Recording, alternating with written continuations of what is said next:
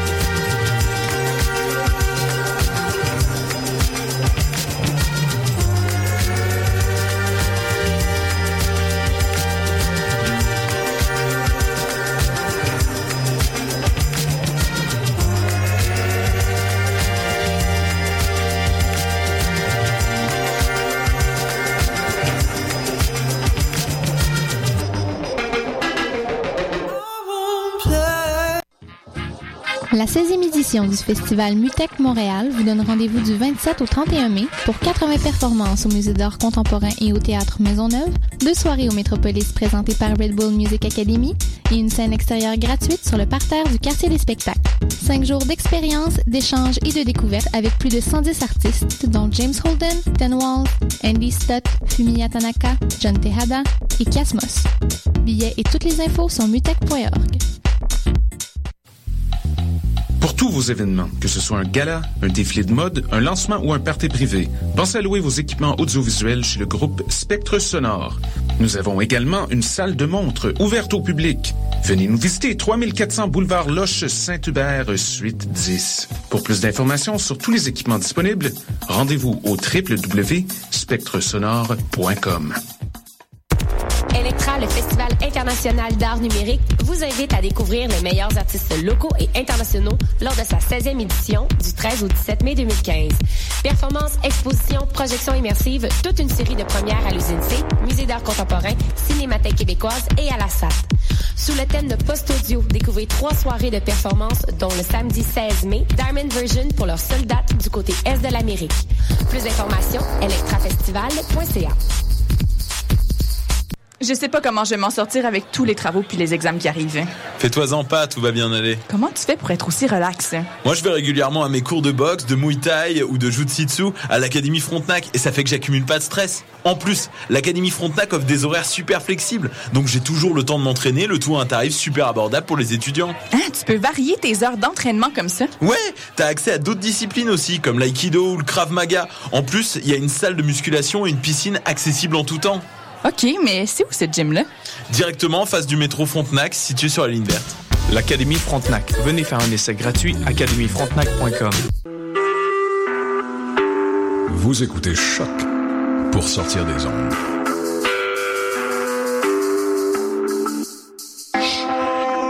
Podcast, musique, découverte. Sur choc.ca.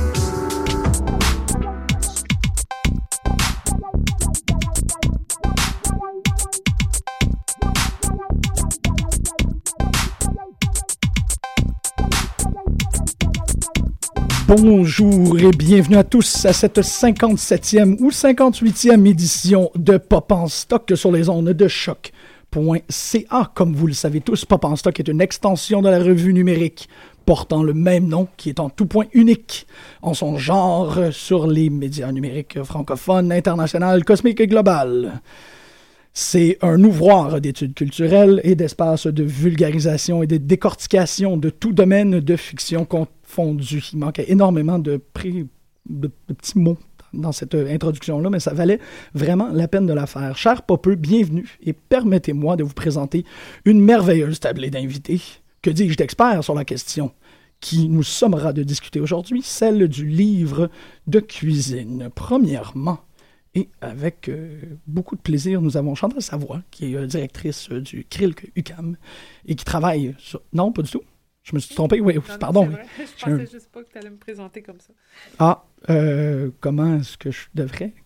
Un fin palais, exceptionnel, une grande dame que l'on que l'on connaît très bien ici à qui est venue participer et qui a, qui a ébloui avec sa performance digne d'un concert, d'un concert hall végasien euh, sur Céline Dion. C'était vraiment, vraiment une grande émission. Donc, euh, Madame Savoie, je suis très content de vous revoir.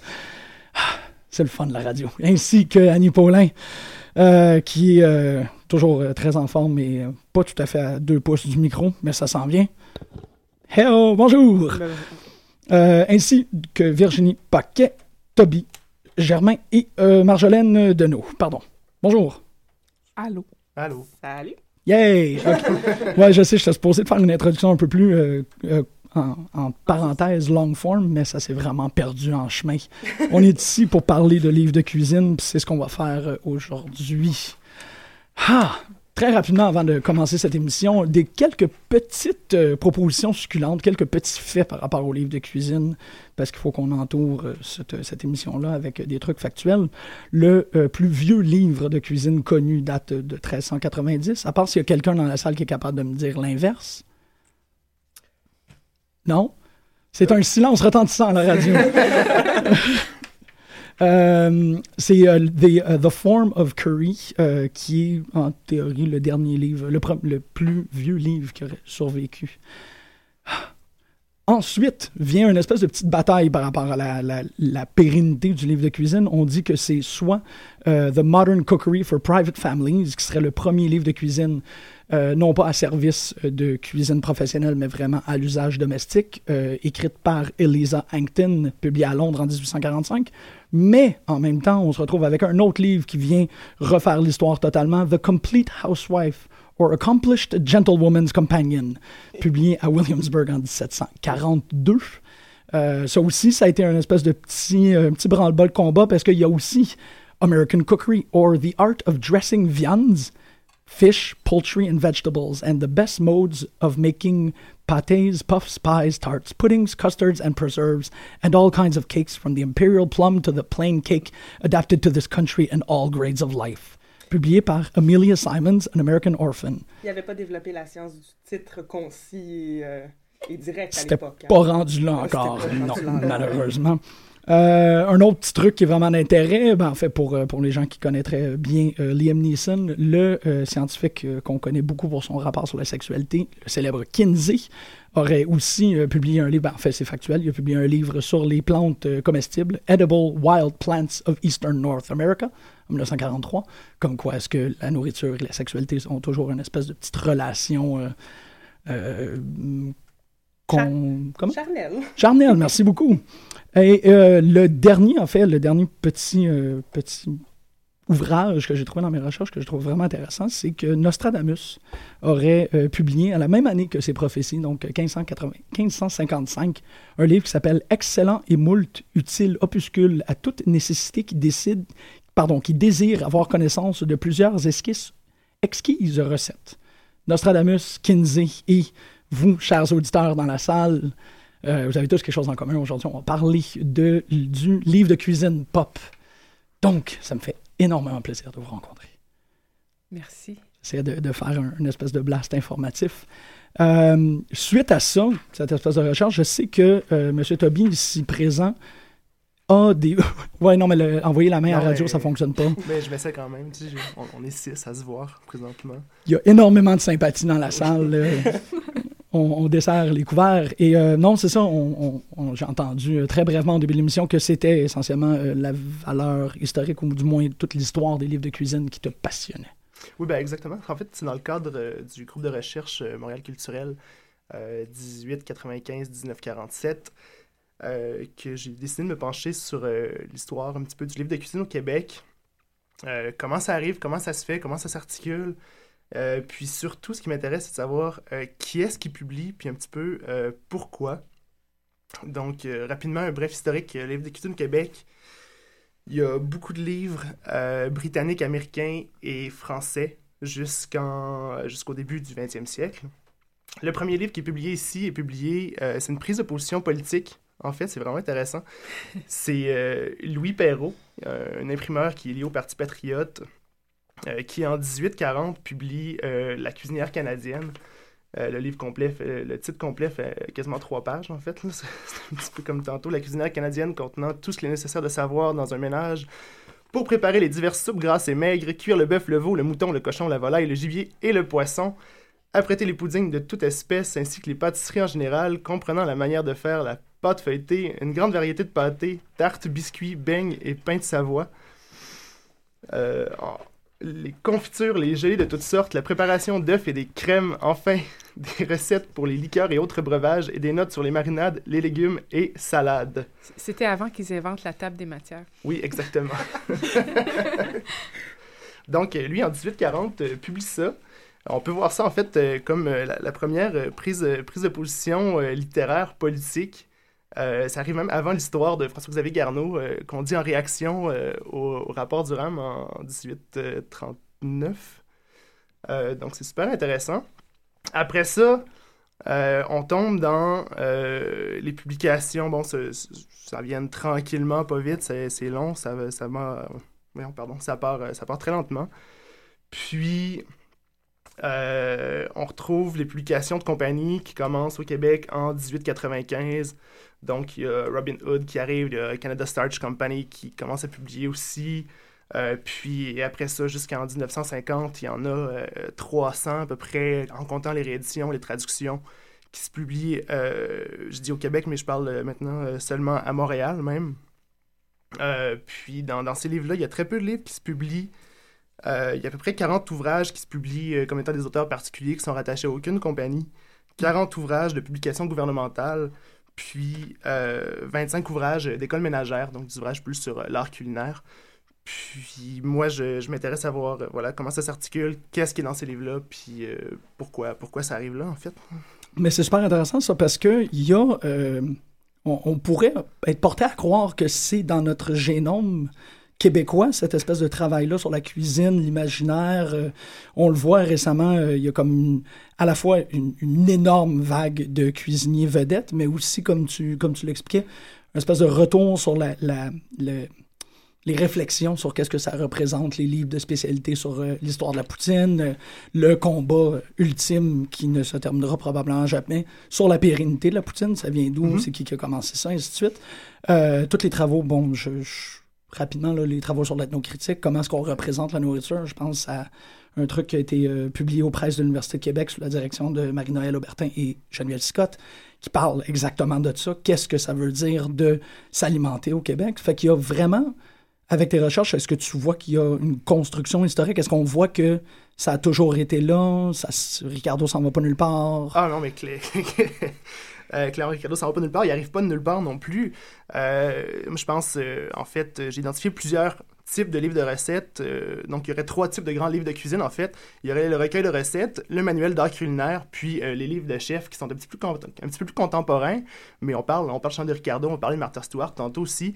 Les premiers livres de chefs, première, fois qu'une compagnie a utilisé un chef en se disant on, va utiliser le végétariat de quelqu'un, ça arrive avec, euh, avec la fin des. le, milieu des années 30. euh, où le, cinéma et la radio sont en plein, en plein essor, le végétariat québécois est, installé et ça marche, puis on veut savoir les artistes, qu'est-ce qu'ils font, comment ils marchent. Euh, ça se fait avec euh, Cadbury, premièrement le chocolat, qui publie deux ouvrages, un avec euh, Mary Ellen Moore, qui, euh, écrivait des chroniques, euh, des chroniques quotidiennes de cuisine dans 22 journaux à travers le pays. Puis euh, notre, notre euh, cuisinière nationale, euh, Jeanne Benoît, qui, euh, qui publie en 41 pour Cadbury aussi son premier livre de cuisine. Que je puis- connais pas. Ça va-tu? C'est- C'est-tu correct, Jeanne Benoît? Jeanne Benoît. Pas du tout familier avec cette dame-là. Mon Dieu, avec la cuisine au micro-ondes, euh, l'encyclopédie de la cuisine québécoise. C'est le classique des classiques. Ah ouais? Elle, elle a tout fait. C'est une bonne grosse brique de recettes euh, traditionnelles, puis c'est quand même quelque chose. Ah, c'est quelques livres de. de Et Ah, ça, sert aussi de référence pour les classiques de la cuisine québécoise. Je veux pas court-circuiter le, discours de Toby, mais il y a deux choses qui m'intéressent beaucoup dans, euh, dans vos travaux. C'est la façon dont les livres de recettes québécois s'arriment à la création des identités nationales. On a eu un Mhm. drapeau, un hymne, tout ça n'existait pas avant euh, cette époque-là, de la fin du 19e, tournant du 20e. Euh, et donc, la cuisine fait partie de cette checklist identitaire. Si on existe, on a donc un livre de cuisine. Je trouvais intéressant que Ah. vous rameniez ça à avant François-Xavier Garneau. Mais l'autre dimension, c'est le rapport au classique. Puis ça, Jeanne Benoît, c'est un des classiques de la cuisine québécoise. Mhm. Avant qu'il y ait des euh, chefs classiques, une des dimensions qui m'intéressait, c'était des recettes. Est-ce que il y a- est-ce qu'il existait une tradition avant qu'on la consigne dans les livres ou est-ce que le fait de faire des livres fait qu'on finit par se créer une tradition? C'est la poule ou l'œuf, finalement. Euh, Exactement ben, le sens de ma question. C'est vraiment, c'est vraiment un peu des deux. Parce qu'il y a des recettes qui arrivent, la, la tourtière, par exemple, est appropriée par le, par le Saguenay euh, dans le coin des années 70, mais la tourtière euh, est présentée comme étant un des mets qui est le plus ancien euh, dans le monde entier. Ah ouais? Euh, ouais. Ah oui, le Oui, pie, ben oui, Ben oui. absolument, c'est vrai. Wow.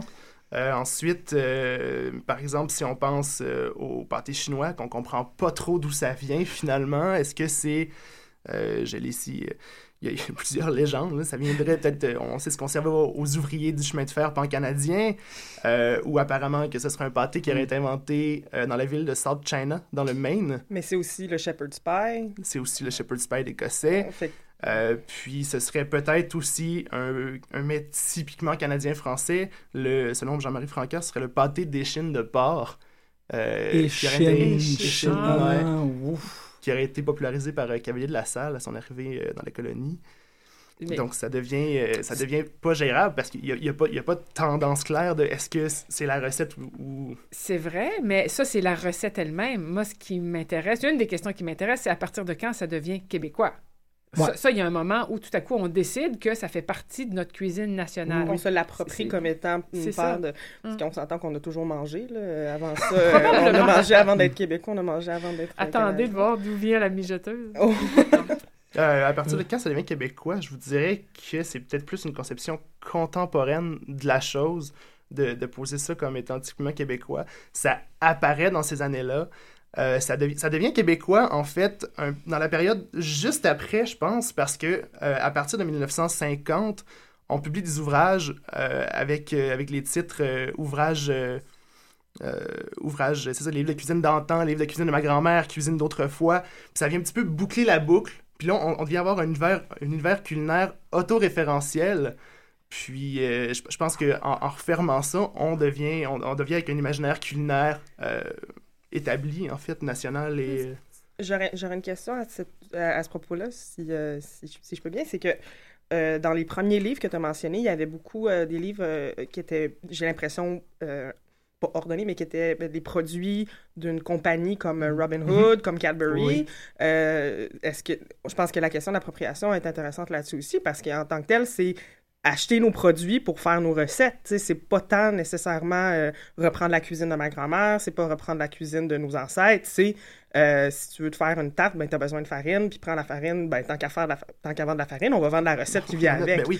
Fait que ça- Euh, Il y a toute une question, je pense, de l'appropriation qui peut Oui, être... mais, mais je, je pense que les, les compagnies commencent à publier les recettes en premier. Puis après ça, ce qu'on remarque, c'est que les recettes, justement, de, bon, les recettes de ma grand-mère, recettes dans le temps, c'est des particuliers. Euh, des, des- c'est des, des gens, des, c'est des, auteurs euh, indépendants qui publient des livres en disant c'est comme ça qu'on cuisinait- qu'on cuisinait dans le passé. Mhm. Puis euh, c'est c'est là qu'on se dit que les compagnies ont un grand rôle à jouer dans, dans la création de l'imaginaire culinaire québécois contemporain. Je pense que aussi quand on peut dire que ça devient québécois à partir du moment où on se le réapproprie. là. Mhm. Donc tout, tout ce qui est la réinvention du pâté chinois avec du, du canard ou avec des variations, des patates douces, des trucs qui sont différentes, ça fait qu'on a été du fait qu'on l'a réinventé, on se l'est complètement approprié puis on l'a incorporé puis là on peut on peut jouer avec puis faire des choses différentes. là. Mais encore, ça dépend, parce que le pâté chinois, il y a des versions qui disent qu'au départ, c'était. euh, il n'y avait pas de pommes de terre, fait que ce serait une purée de navets, euh, il n'y aurait pas de maïs, ce serait quelque chose d'autre, puis ça, ça, ça devient un labyrinthe euh, ingérable. mais c'est une grande leçon d'histoire, ça, la Ben Oui, puis c'est une belle problématique parce que c'est une problématique qui est très pop. On ne sait pas d'où les racines viennent, mais on en a créé une identité québécoise. L'identité québécoise a émergé de ça, puis même euh, ce, que, ce que tu mentionnes par rapport à tous ces, ces livres de cuisine-là qui disent la cuisine d'antan et ainsi de suite, ça, ça participe à un mouvement de la mystique de la cuisine. C'est bel et bien le cas que c'était probablement des recettes de leurs grands-parents, mais c'était pas les recettes des grands-parents de tout le monde. C'est venu s'imposer comme, ben, euh, les grands-mères, ils font des tourtières, puis les grands-mères, ils font des, euh, tu sais, nos ancêtres. du sucre à la crème. Ouais, puis, c'est euh, ça. À partir du moment où ça s'institutionnalise, puis où ça se transmet, on sait que bon, la nourriture, c'est c'est- c'est de, la- c'est de la culture euh, en tant que telle, mais à partir du moment où ça s'institutionnalise, puis que ça devient à se transmettre par des, par des canaux officiels, on va dire, Mhm. euh, c'est là que ça, que c'est là que ça se crée, c'est là qu'on peut dire que l'imaginaire national culinaire naît. Ouais. Bon. Je, je trouve ça intéressant, d'autant plus que vous dites que c'est une création relativement contemporaine. Bon, on pourrait la dater, mais quand même, elle est relativement récente. Mais ce qui est intéressant de remarquer aussi, c'est ce geste rétrospectif. C'est-à-dire qu'on va tout le temps partir de maintenant et remonter à deux, trois générations, rarement plus. Ça devient ensuite quelque chose de collectif, puis là, ça peut être pris en charge par la mémoire nationale, la mémoire officielle, mais sinon, le principe est exactement le même que pour les best-sellers, où est-ce que c'est tout le temps dans le temps de nos grands-mères. Hein? C'est deux, trois générations, c'est la même portée, Mhm. c'est finalement nos origines assez individuelles euh, qu'on transpose dans une ligne historique qui prétend être nationale, mais c'est ce double jeu-là, je trouve ça vraiment intéressant de euh, rappeler à quel point c'est euh, un exercice rétrospectif. On ne cherche pas comment ça commence, on cherche comment, on cherche d'où on vient, euh, d'une Ouais. certaine Mhm. manière, à Ouais. une portée de, générationnelle assez, assez brève. Mais- C'est toute la question du patrimoine, en fait, qu'on peut aborder de cette façon-là. C'est au- au quotidien, la grand-mère en question, elle pensait pas qu'elle faisait de la cuisine traditionnelle, elle nourrissait sa famille, Mhm, puis aujourd'hui, on vient, avec le recul, avec le regard qu'on porte sur le passé, à, à à s'approprier ça comme étant notre histoire, notre, pat- notre patrimoine, notre identité. Tout à fait, et c'est cet arrimage entre patrimoine et nostalgie Oui. qui est si efficace. Parce qu'il faut pas l'oublier, là, ça, c'est la construction d'une histoire autour de la nourriture. Il y a un récit qui vient avec ce que tu mets dans ta bouche. Donc, c'est, c'est très intéressant de dire, ben non, cette, cette, cette tourtière-là n'est pas simplement la tourtière que tu vois sur la table.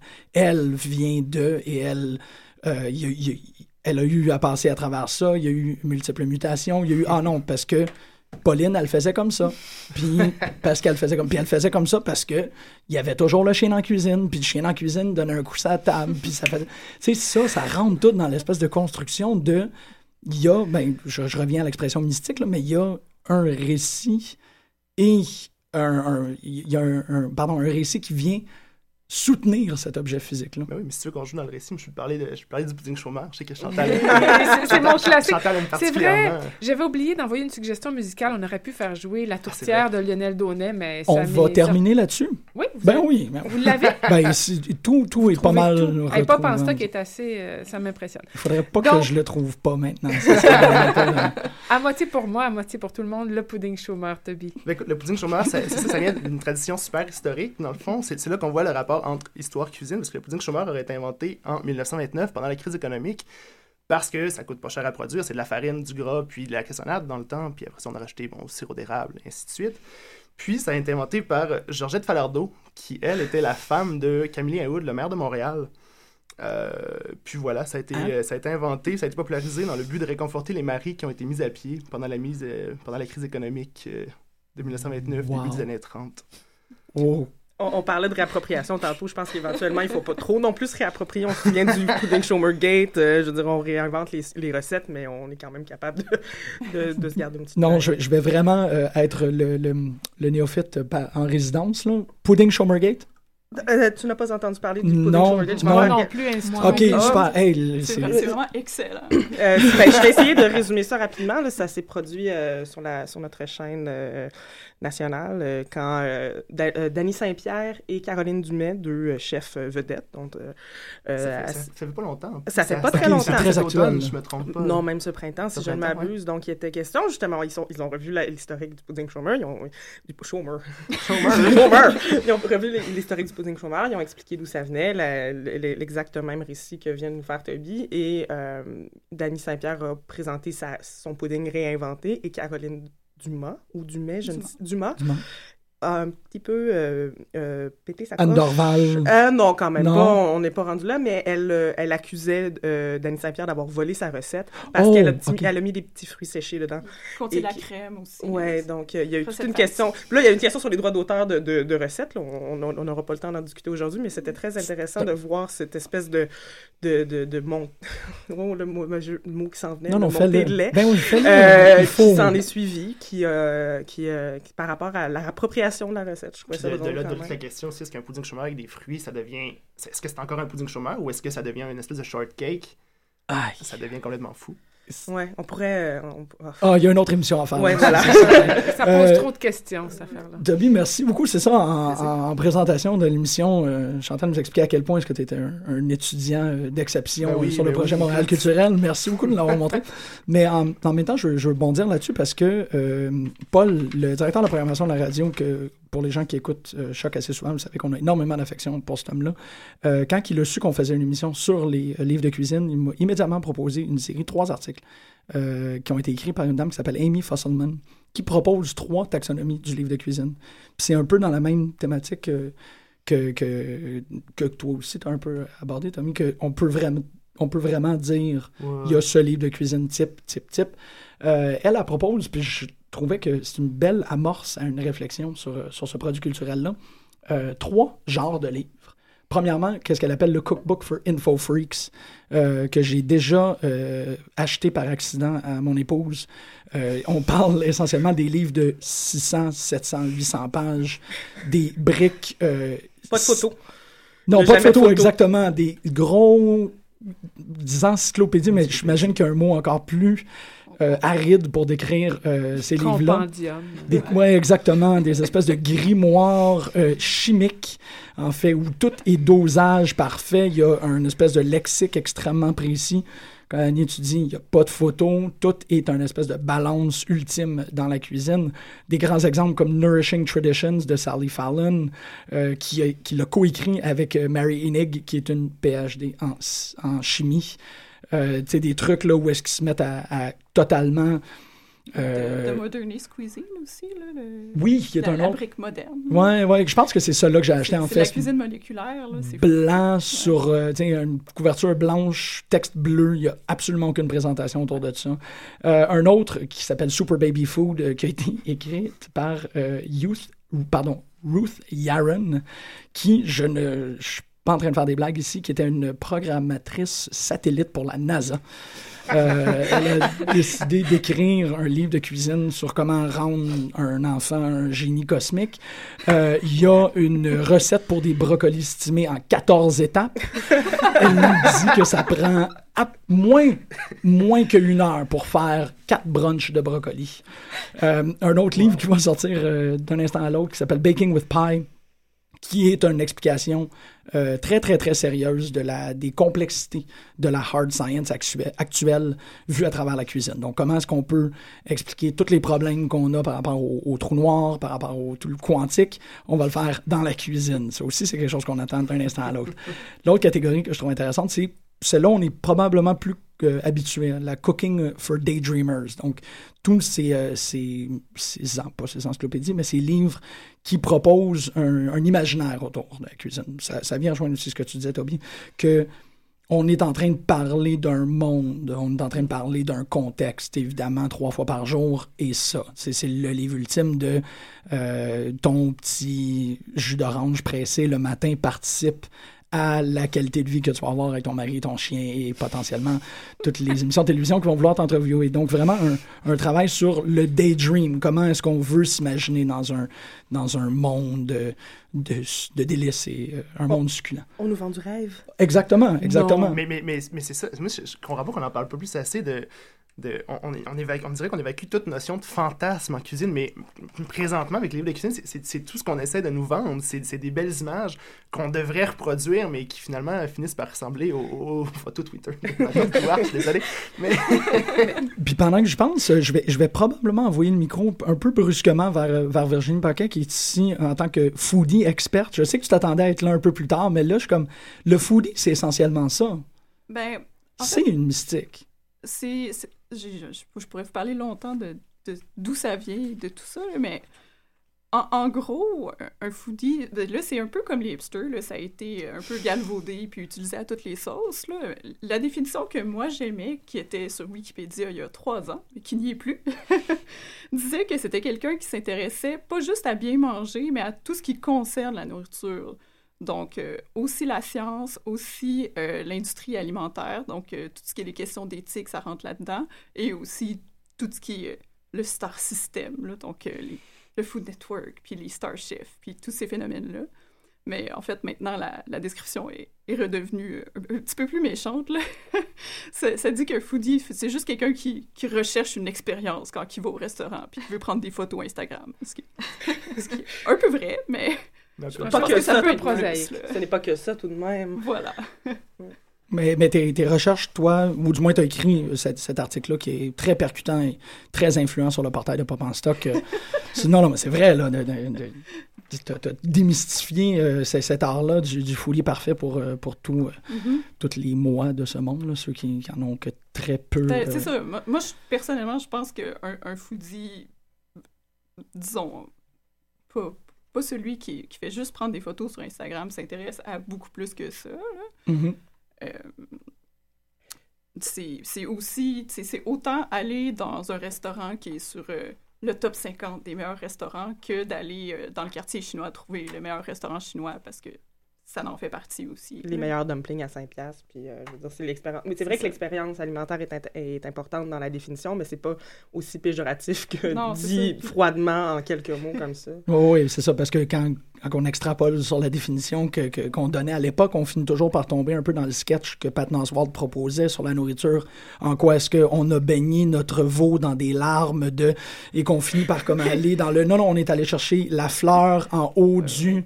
Pas le Kilimanjaro, l'autre à côté, à gauche, il, y a, il fallait qu'il y ait un Sherpa qui était puceau, mais tu sais, des trucs comme ça. là, à la ça- lumière de la pleine lune. C'est euh, ça. Des que- choses dont on rit dans Portlandia aussi. là. Oui, oui. ils vont visiter leur ferme d'élevage de poulets, bon, ce, genre de choses. Là.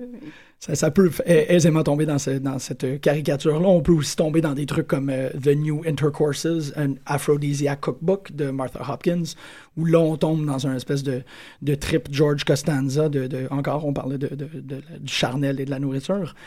Euh, Un livre de cuisine avec du sperme aussi, il y a quelques années. euh, Oui, tout à Oui, fait. oui, oui. Des recettes euh, du comestible, des, Ouais. des gâteaux avec euh, Dernièrement, dernièrement, il y a une dame aussi qui a fait de- du yogourt avec euh, ses sécrétions. ouais. euh, ouais. ouais, c'est vrai, son Non, maternel. ses- sécrétions vaginales. Ah, Oh! oui.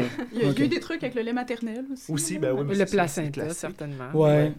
oui, mais qu'il y a quand même un. Ça, c'est intéressant parce qu'il y a quand même une tension scientifique par rapport à là. Et on faisait ça dans le temps des coyotes. Maintenant, pourquoi qu'on le fait plus? On est peut-être en train de. d'assurer que nos enfants sont un peu nono parce qu'on mange plus. Ça, c'est c'est un autre affaire, c'est bien ça. Mais il y a, il y a euh, dans le, le Daydreamers aussi, je trouve qu'on on peut aussi compartimenter avec tous les chefs euh, amateurs. Ah, amateur. Même les amateurs, je trouve euh, sur YouTube, un des exemples qui me venait pendant que je lisais les articles, c'était le, le heavy metal vegan chef. Euh, qui... Non, non, mais sérieusement, je sais que ça va avoir l'air un peu fou, là, mais euh, c'est un, un chef extrêmement intéressant, euh, vegan en plus, donc il fait des, il propose des recettes comme Hail Satan. Euh, et, que, j'ai fait de. Je, sérieux, je, je- je l'ai réussi de mes propres mains, j'ai trouvé ça vraiment le fun. Mais euh, dans le, toute cette idée-là de de, créer un rêve autour de ça, tous les accessoires qu'il utilise sont pas, euh, ont pas été euh, forgés dans le feu de Mount Doom, mais. Mais presque ça, parce que c'est tous des couteaux à, à multiples lames. Il y, a, euh, y a- il y a aucune recette qui est euh, dite. En fait, elle doit être chantée de la façon la plus euh, gutturale possible, exactement. Ça fait que c'est très cooked.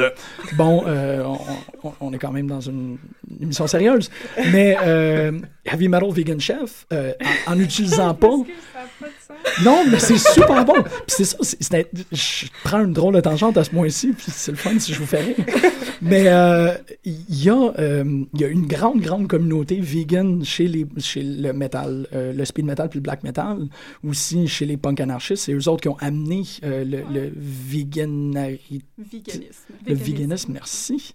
Euh, en Angleterre, notamment avec Crass et ainsi de suite, c'est, c'est vraiment euh, ces gens les plus agressifs qu'on pourrait croire qui aiment manger leur viande crue, qui n'en mangent pas du tout. Oui, mais il y a beaucoup de punks straight edge qui sont végétariens ou vegan. C'est quand même connu. Énormément. Oui, oui, c'est ben, le straight edge. euh, est-ce que le straight edge comporte un, un- un embargo sur la viande? Je suis pas certaine. Je connais pas assez la culture straight edge. Ouais, c'est, drogue, alcool. Je sais pas Mhm. si c'est viande rouge. euh. Je pense que c'est un truc avec le fait que la viande, euh, il y a des antibiotiques. Je pense que c'est relié à ça. Ah, ben oui. Ah oui, ça aurait totalement de l'allure.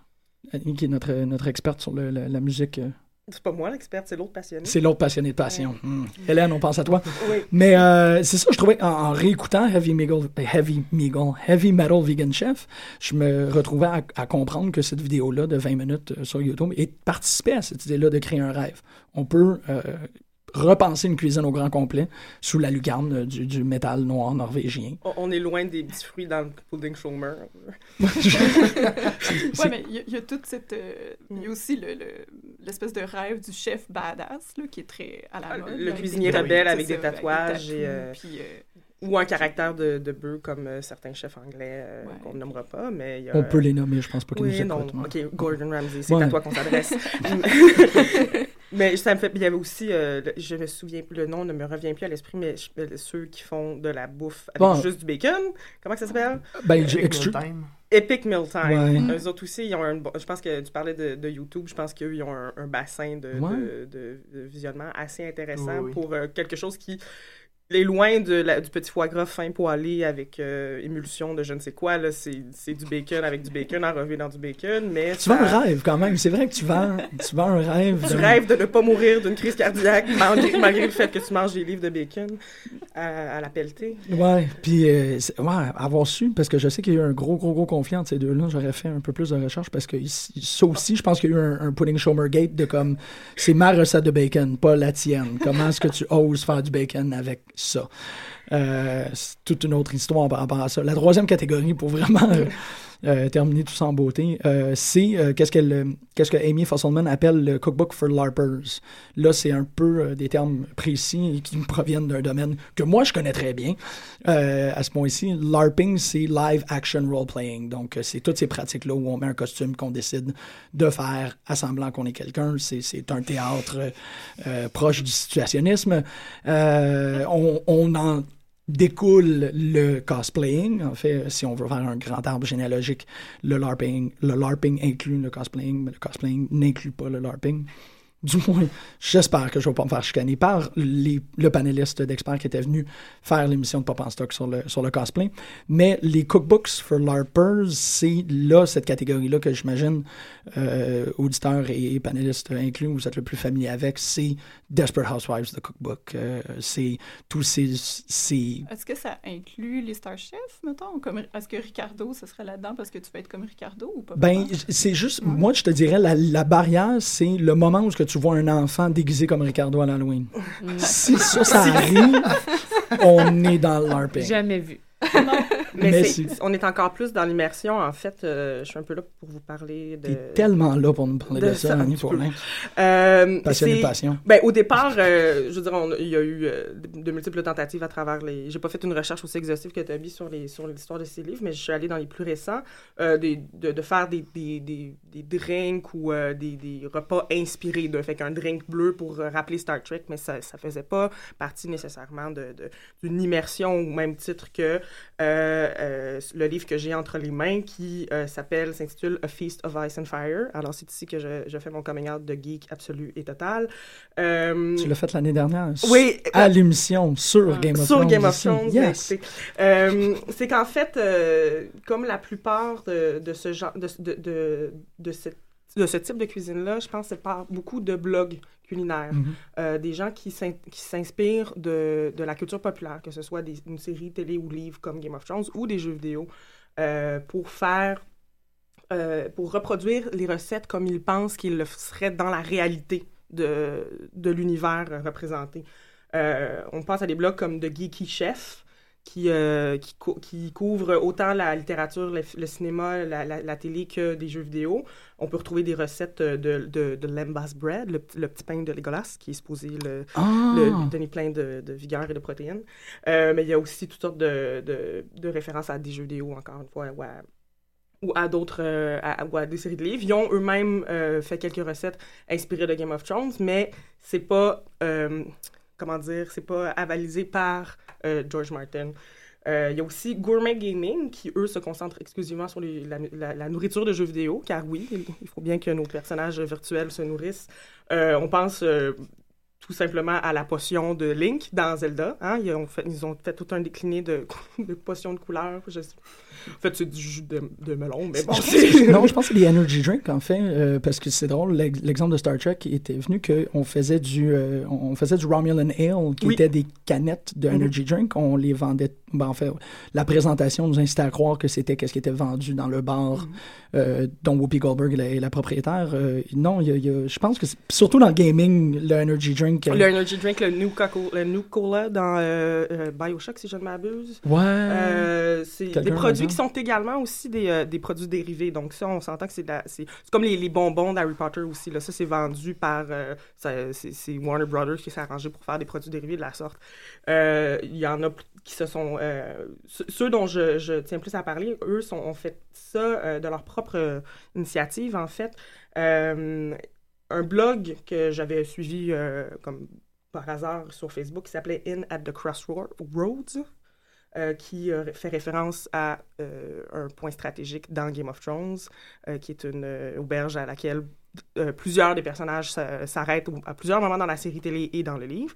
Donc, ce site web, euh, euh, ce blog culinaire a commencé à faire des, recettes inspirées carrément des textes de, George Martin. Parce que Martin, dans le livre, fait des descriptions assez alléchantes de la nourriture que consomment ses personnages. Donc, le, blog a eu tellement de popularité que les filles, les deux filles, Chelsea Monroe Cassell et Sarianne Lehrer, pardonnez mon, mon anglais, ont euh, publié un livre avec l'autorisation de, de George Martin, qui en fait, qui d'ailleurs enseigne l'introduction. Le livre est euh, euh, divisé en, en, en sections euh, géographiques, donc euh, la nourriture plus, Oh. la nourriture du nord et du, du mur qui, qui rappelle les, les temps froids, les temps rudes, le genre de, de, de comfort food se, qu'on se préparait en hiver, une cuisine un peu plus légère pour le sud, une cuisine euh, pour King's Landing, la capitale, donc plus riche, plus sophistiquée, une cuisine plus épicée pour euh, les, les terres de Dorne et une cuisine euh, plus exotique euh, qui est euh, pour euh, le reste de l'univers de, de, l'autre côté du Narrow Sea. Donc il y a plusieurs recettes. J'ai- le livre en main, comme je disais, j'ai essayé quelques recettes.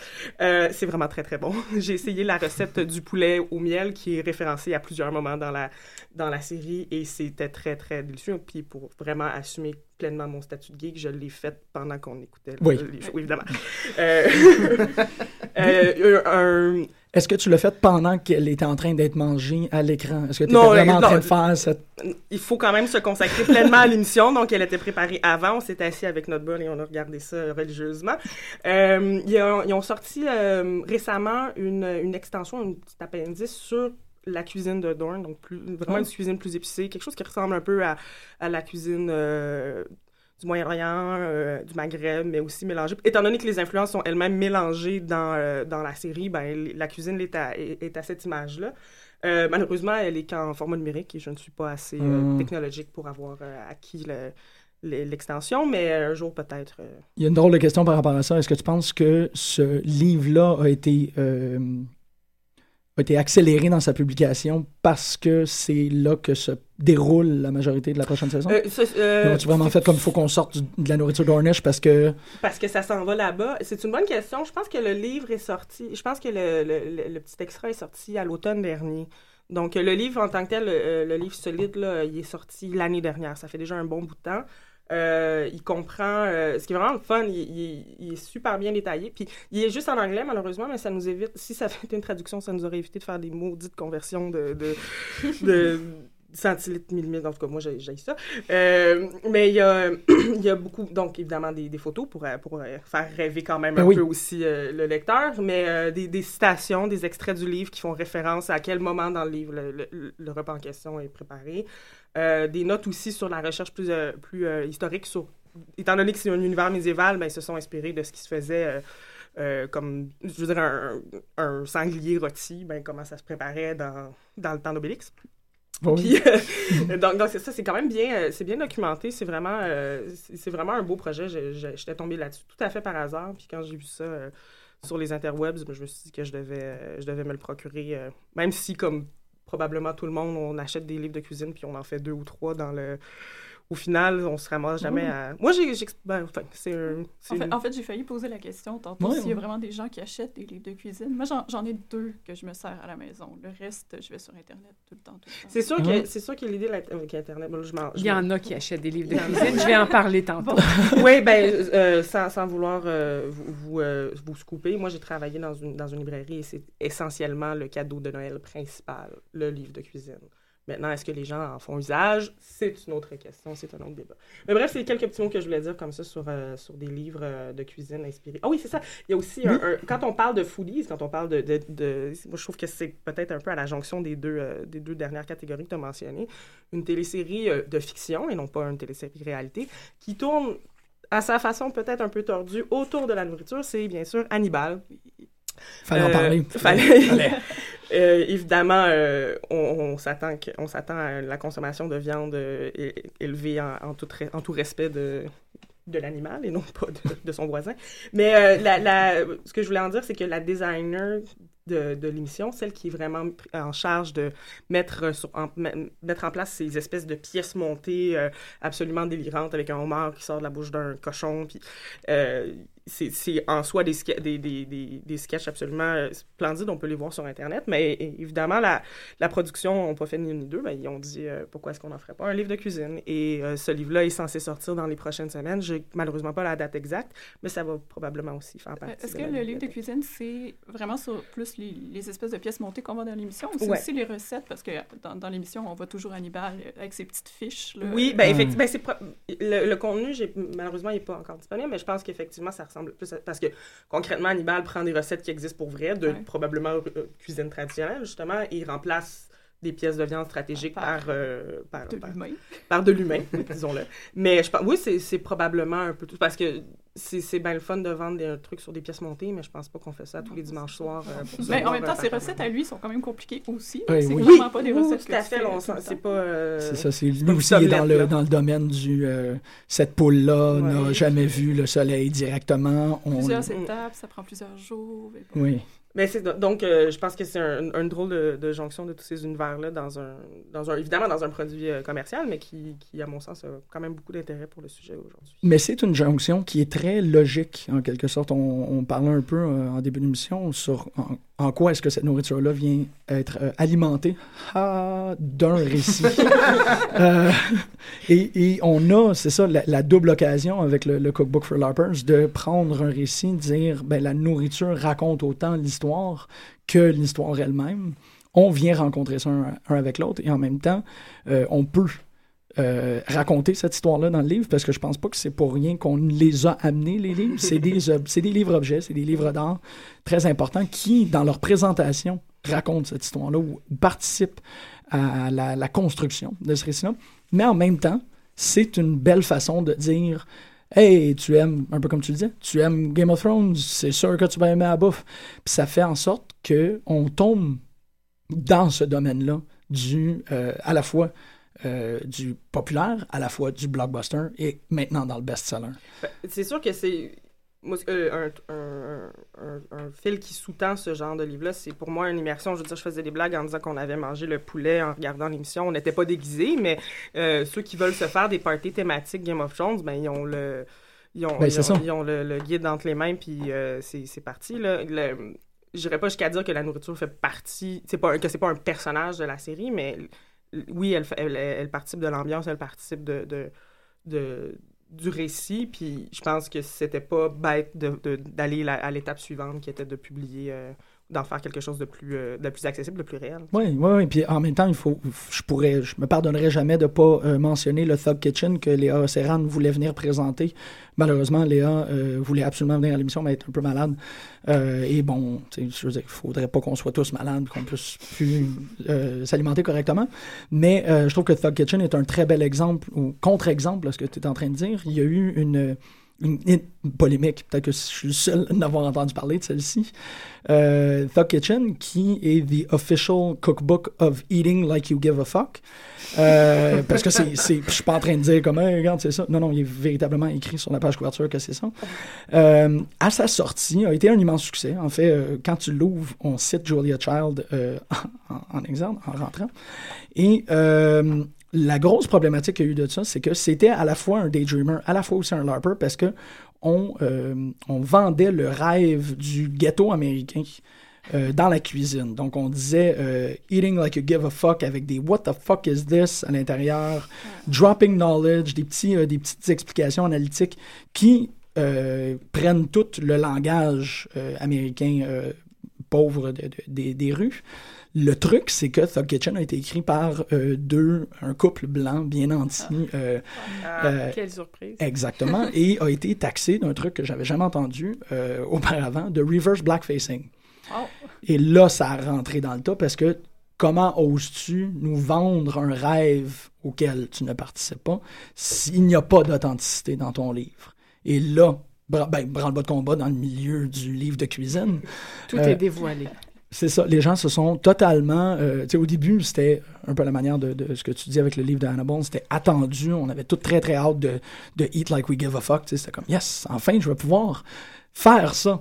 Mais euh, quand ça a révélé que c'était deux, euh, le truc le plus waspy Cambridge possible qui, qui avait repris ce langage-là et qui avait dit non, non, on, on va vendre avec ça, fini. Probablement que la carrière de, d'écrivain de, de, de livres de cuisine est terminée pour eux autres, mais il y a eu une belle, ben pas une belle, mais il y a eu une intéressante dynamique ici euh, qui m'amène clairement euh, à euh, Chantal Savoie et, et Marjolaine ici de parler de qu'est-ce que c'est ce, ce phénomène-là de best-seller.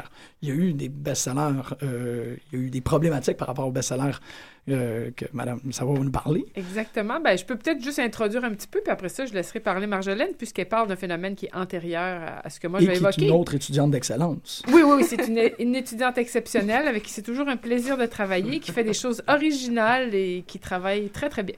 Donc, je ne suis pas une spécialiste des livres de cuisine et finalement, la raison pour laquelle je me retrouve à en parler ici, c'est que je suis une spécialiste des best-sellers. Or, de temps en temps, il arrive que des livres euh, figurent sur les listes de best-sellers. Et là, moi, contrairement à, au- au- à beaucoup des interlocuteurs ici aujourd'hui, j'ai travaillé à partir des listes québécoises euh, où il se retrouve des ouvrages en anglais, des ouvrages traduits, etc., etc. Donc, on va opérer plusieurs décentrements. Euh, c'est pas nécessairement d'abord pour des raisons culinaires euh, qu'on va parler des best-sellers.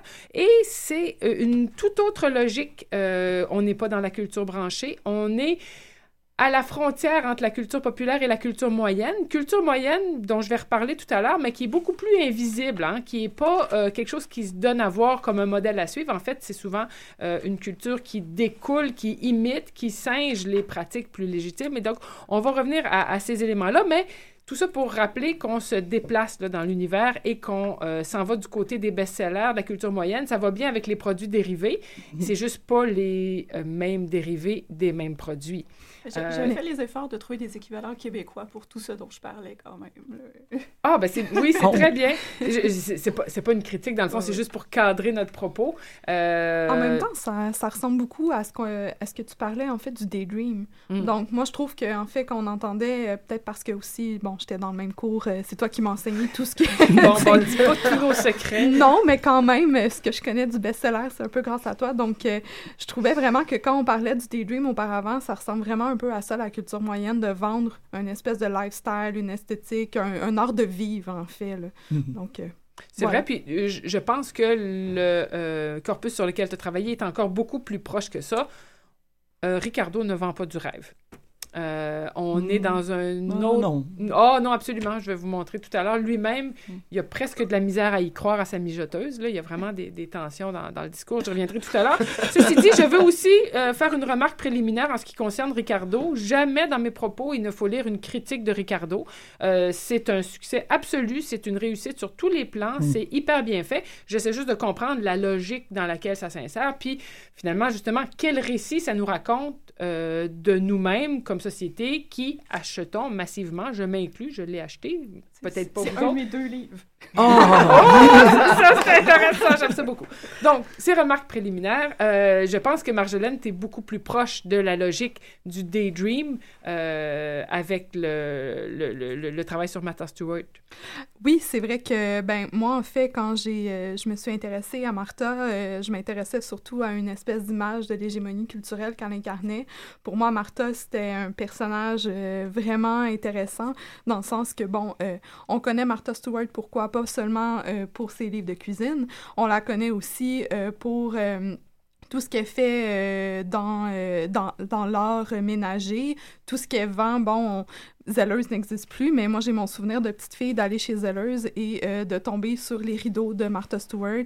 Euh, on voit aussi que, euh, en tout cas j'ai fait une petite recherche rapide, mais Martha, Stewart a une ligue de maisons. Elle vend des maisons, maisons préfabriquées. Elle a même sa, sa marque euh, de plancher. Euh, elle vend des suppléments alimentaires, elle vend du bricolage, elle vend... euh, Bon, elle vend, elle vend surtout aussi un C'est espèce... un empire. On peut vivre Oui. une vie Martha clé en main. Euh, tout à fait. Wow. non, mais c'est que tu me l'as planché. Je Sérieux, là, j'ai comme. ah. je veux, je veux pas faire faire de crise de cœur à personne, mais euh, en fait, euh, c'est que Martha vend une espèce de d'esprit clé en main. Donc, euh, quand tu achètes la colle Martha Stewart, tu vas pouvoir réaliser son projet numéro, je sais pas lequel, dans tes livres qu'elle a publiés auparavant. Euh, mais sinon, en fait, ce qui m'intéressait dans les, dans les livres, parce qu'elle a fait aussi des livres euh, sur l'art de tenir un, un bon mariage, un bon party, de faire du jardinage, mais euh, personnellement, je me suis plus intéressée à ces plus récents. euh, donc, on parlait avant l'émission de, de la période Martha post-prison. Donc, à ces livres. à Euh, ces livres de Martha. Gate. Martha Gate, oui, on continue euh, là-dedans. Mais en fait, euh, je me suis intéressée beaucoup plus à ces livres de cuisine. Puis ce que j'ai remarqué, puis ça, c'est un peu dans la veine de ce qu'on parlait du Daydream de tantôt, c'est que en, en tant que telle, la recette dans le livre, elle est très dissimulée. Tout ce qu'on retrouve autour euh, est beaucoup plus important, c'est-à-dire à la fois l'esthétique de l'image, de comment elle met en scène ses recettes. Donc oui, un hamburger, ça se mange l'été sur une petite table avec des petites fleurs, une limonade et euh, bon le chien qui court dans le jardin. En fait, même euh, c'est dommage parce qu'on est à la radio, on peut pas voir les images, mais juste pour vous dire, souvent on a de la difficulté à comprendre c'est quoi la recette en tant que telle. Quand on regarderait juste, en fait, le- tout le côté signifiant de la photo, on le comprend pas. Ça nous prend absolument le texte à côté pour comprendre de quoi on parle parce que, bon, euh, des fois, elle, nous montre euh, une recette de, biscuits glacés. On a l'impression que c'est des ornements euh, de fête, que c'est quelque chose en plastique. On n'a pas l'impression que c'est de la vraie nourriture. Donc, ce qui est super intéressant aussi, c'est que dans un, le livre principal que j'ai étudié, qui s'appelle Martha's American Food, c'est un peu comment la cuisine américaine est pour Martha Stewart. Elle va nous inclure des histoires de chacune des recettes. Donc, euh, par exemple, pour euh, sa recette de hamburger, bon, oui, elle va dire que le hamburger vient euh, de Hambourg en Germanie, en Germanie, excusez-moi, en Allemagne. Je lis parce que mes citations sont en anglais, puis bon. Mais donc la recette vient, elle va, elle va attester que ça vient de Hambourg en Allemagne, mais par contre, elle va dire, ben il y a personne comme les Américains qui font un bon hamburger. Donc c'est comme ça dans tout le livre. À chaque fois qu'il y a des recettes, il y a une histoire qui l'accompagne où elle va dire, oui, ça vient de telle racine et tout ça. Elle va rappeler l'espèce de melting pot américain, mais elle va jamais oublier de dire, oui, mais aux États-Unis, on, l'a fait, on le fait bien mieux. C'est, par exemple, comme on parlait du côté des grands-mères et tout ça, nos grands-mères faisaient ci, faisaient telle soupe, faisaient tel gâteau. Euh, c'est aux États-Unis qu'on fait ces recettes-là. Donc, elle, espèce, elle essaie vraiment de définir la, nationa- ben, la nation américaine par les recettes. Elle essaie de créer une espèce de grand discours euh, sur les États-Unis à travers ses recettes, donc à la fois de la côte est, de la côte ouest. Euh, ouais, Elle se elle ça. cache même pas en plus. hein. Non, non, elle, c'est, super clair, même déjà dès les, dès, les premières, euh, dès les premières pages, elle va dire, ben, moi, je vous présente des recettes pour vous sentir, pour vous reconnaître, pour tous ceux qui se reconnaissent comme américains. Donc déjà, c'est un peu, euh, on fait, on, on veut comprendre, on veut euh, laisser place aux autres, mais en même temps, on essaie de tout de tout homogénéiser, de tout mettre sur un même pied d'égalité. C'est vraiment l'hégémonie culturelle euh, en pleine action. Oui, et c'est difficile de savoir si ça fait la promotion de ça ou Ouais. si ça table sur le Ouais. fait que les gens s'identifient déjà. à ça. Exactement. Et ça fait en fait les, les deux en même Ça temps. fait les deux en Mais même temps. j'ai j'ai une question anecdotique en lien avec les autres interventions. Est-ce que ce serait la grand-mère du principe même qui a donné lieu à tous ces, euh, à tous ces livres de recettes où on vend du rêve, un art de vivre associé, bon, maintenant avec des émissions de fiction, avec toutes sortes d'univers, mais Martha Stewart, c'est quand même... Peux-tu rappeler les dates et essayer de voir dans quelle mesure ça, euh, ça, ça consacre cette formule-là? Mais c'est que c'est- elle les va pas que dans la cuisine en plus, c'est ça. Non, non, non, non, Avant les rideaux, les tables, pour faire tout. Puis voit même, même avant le fait des ventes, je- ma mère est une grande lectrice de Martha Magazine, bon, Martha ah, ben Living. Mais euh, Living, ça- ça dit Living, hein, c'est ça. living. C'est un, quand on parle, quand, on disait vendre du rêve, c'est tout, c'est tout ça. C'est comment installer euh, tous tes invités autour de la table. Elle assit les pattes de chaise pour que tout le monde soit à la même hauteur pendant En son. Thanksgiving dinner. Euh, elle fait, non, là, c'est pas. Elle va aussi beaucoup la mienne. Euh, le drapeau, le gâteau en drapeau américain. Ah puis oui. euh, non, tout est, euh, tout- tout- c'est c'est le- la table, c'est l'art de la table. Ce n'est pas que le, que Mais le repas, Je trouve que ça va pas autour. aussi loin, mais je pense que Ricardo, c'est un peu le même modèle d'affaires, là, tu sais, avec sa, sa, sa gamme de produits de cuisine, puis son magazine, puis le magazine, c'est aussi un peu de l'art de vivre. là. C'est c'est moins que Martha Stewart, là. Il va pas te montrer comment faire ton lit pour que ça ait l'air accueillant pour les mais... sais, Mais il fait du très bon chocolat. Moi, ça. Mais tout ça pour dire que là, l'identité autour de Martha Stewart, c'est l'identitaire américain, Mm-hmm. mais c'est finalement tout ce qui soude une collectivité. Ici, c'est les gens qui aiment euh, Games of Thrones. Ben, voici Oui. à quoi on s'identifie. C'est une dimension de notre identité qu'on va puiser à l'ex- à l'extérieur puis qu'on reproduit. Mais c'est toujours aussi un petit peu dans la sophistication, hein, parce que si on est loin du Thug, euh, Thug Cookbook, là... euh, Euh, je l'inclus chose- dans la sophistication après ce que monsieur a présenté, dans la mesure où c'est un exotisme. Oui, Donc- mais, mais euh, c'est- intéressant parce que tu peux. Oui, c'est un exotisme, mais qui est euh, un peu inquiétant, qui, qui, qui bascule un peu dans le Stepford Wiveisme de ce- ce- les, les femmes en série, évidemment, mais ce, ce- cette, cette icône-là qui, bon, on, on l'a dit, qui a euh, été déchue face à ses problèmes personnels.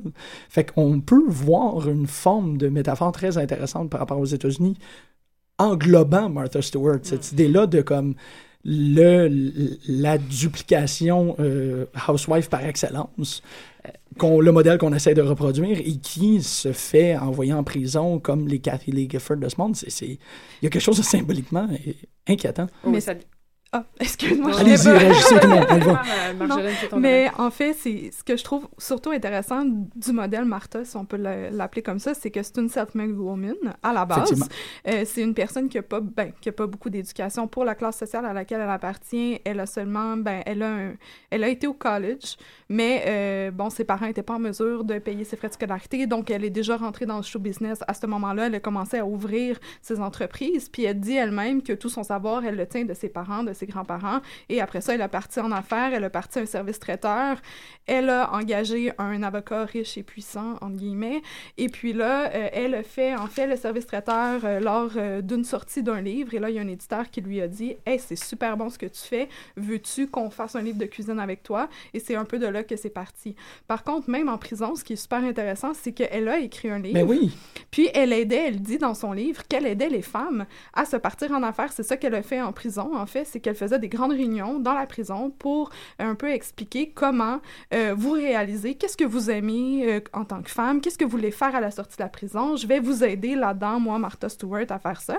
Puis après euh, sa sortie de prison, on peut dire, en tout cas actuellement, j'ai l'impression que son espèce d'aura a peut-être été touchée au début, mais maintenant, c'est un peu rétabli. En tout- Mais c'est Ce que- magnifique, ce Excuse-moi, je trouve ça.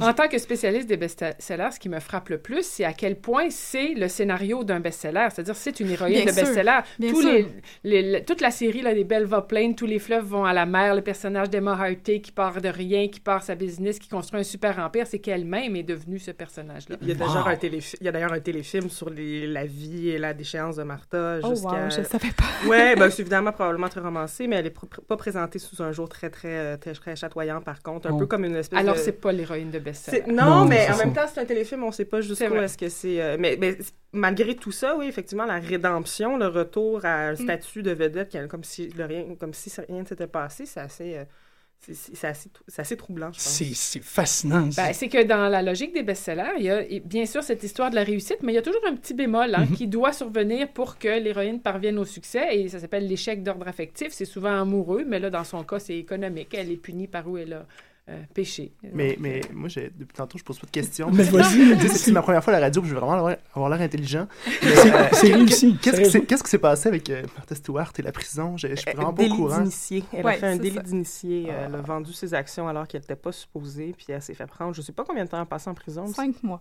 Cinq... Ah, ok, d'accord. Cinq mois, puis en tout cas, il y a tout, même en plus. Puis c'est vraiment, euh, Martha, pour te répondre un peu, Chantal, par la, par la bande, elle se met en scène comme une héroïne de best-seller, c'est vraiment ça. Puis justement, elle a capitalisé un peu sur euh, sa mise en prison. Elle a fait toute une histoire autour de ça en disant, oui, oui, ok, c'est con- je comprends, je vais aller en prison, j'ai effectivement fait un délit d'initié, sauf que j'aimerais ça euh, être dans telle prison parce que ma vieille mère de 90 ans est mourante et j'aimerais ça qu'elle qu'elle puisse venir me voir. Puis là, elle a comme joué un peu là-dessus. Finalement, ça n'avait pas fonctionné. Elle a dû aller à une prison euh, en Ah. Virginie de l'Ouest, vraiment très loin de, de où est-ce qu'elle habite, entre guillemets. Mais, ouais, Mais elle euh, aurait décoré sa cellule. Ah, probablement. Mais juste pour euh, un, petit, un petit détail sur la- le téléfilm, j'ai l'impression qu'il est sorti au moment à peu près de ça. Donc, tout l'aspect euh, rédemption, tout l'aspect Ouais. euh, qui a suivi sa sortie de prison est complètement évacué de ça. Et euh, ça a finalement passé dans le bar. On s'entend que c'est un téléfilm aussi. Ouais. Ça passe l'après-midi à TQS, là, mais bon. ça passe l'après-midi puis ça passe dans le bar. C'est dans le bar, merci beaucoup. Ouais, ouais. Mais c'est absolument fascinant comme phénomène. C'est.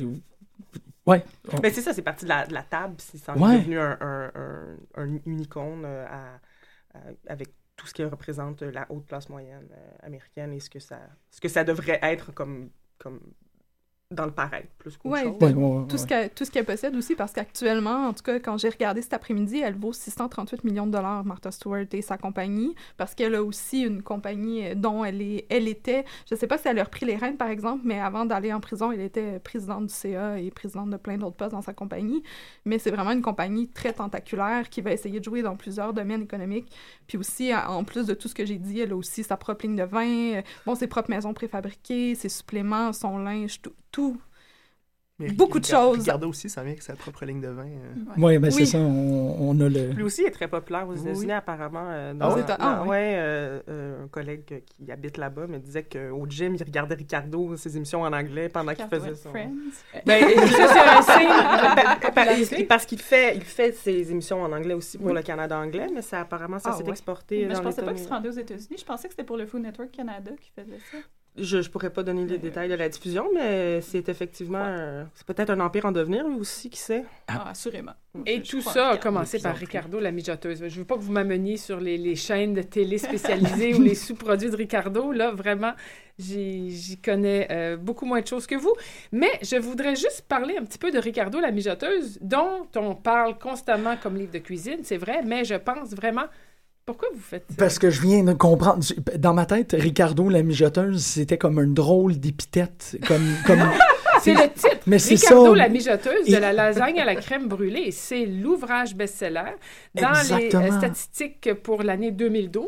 Puis j'avais euh, reconstruit un petit peu le, le panorama des best-sellers pour ces années-là. C'est le deuxième sur la liste. Bon, on a de la difficulté à avoir des chiffres de vente pour les ventes québécoises. hein. Vous savez que ça fait partie du Mm. secret industriel. On ne sait jamais. Donc, on fonctionne avec les palmarès. C'est euh, très bien placé, d'autant plus qu'il est juste en dessous des 50 nuances degrés et juste au-dessus des trois Hunger Games. Euh, donc, c'est le livre québécois qui euh, sauve le marché euh, cette année-là. Et ensuite arrive le guide de l'auto 2013, en 2012, là, mais bon, euh, on connaît la, la logique médiatique. Là, là, tout à coup, avant qu'on ait des romans québécois, en septième position en 2012, Volte-face et malaise, j'en profite J'en profite pour saluer Kim Renoven qui est en train de faire un mémoire sur Raphaël Germain, mais c'est le roman québécois le plus vendu cette année-là. Tout ça pour dire que je vous replonge dans cette logique des euh, best-sellers qui fonctionne complètement différemment de beaucoup de choses qu'on a évoquées aujourd'hui qui procèdent par la distinction. hein. On trouve son identité en se distinguant des communautés auxquelles nous n'appartenons, nous n'appartenons pas. La logique des best-sellers, c'est pas pour se distinguer. Au contraire, ça multiplie, ça superpose les scénarios connus et ça cible euh, un lectorat euh, moyen euh, de diverses façons, mais plusieurs sous-groupes, justement en faisant tout un ensemble de références qui va faire en sorte que les gens vont se reconnaître. Globalement, donc, la mijoteuse fonctionne sur le même principe que les best-sellers qui mettent en scène des héroïnes. Euh, on est dans la logique euh, du best-seller, de la, euh, du scénario motif qui avait été étudié par Denis Saint-Jacques et son équipe, de la survie de l'individu au sein de la société capitaliste libérale. Et c'est tout le temps, ce sont toujours des histoires qui ciblent la classe moyenne comme une classe qui aspire au... à une meilleure position dans la hiérarchie culturelle, c'est-à-dire classe qui est en train d'acquérir les moyens économiques, mais qui ne dispose pas des codes culturels qui permettent de prétendre à la grande culture. Donc, on n'est pas dans une logique où on veut se distinguer de la grande culture, on est dans une logique, et là, je reprends euh, les mots de euh, Nicolas Humboldt qui a travaillé là-dessus, hein, des gens qui espèrent un jour s'habituer aux objets culturels qu'ils sont censés apprécier.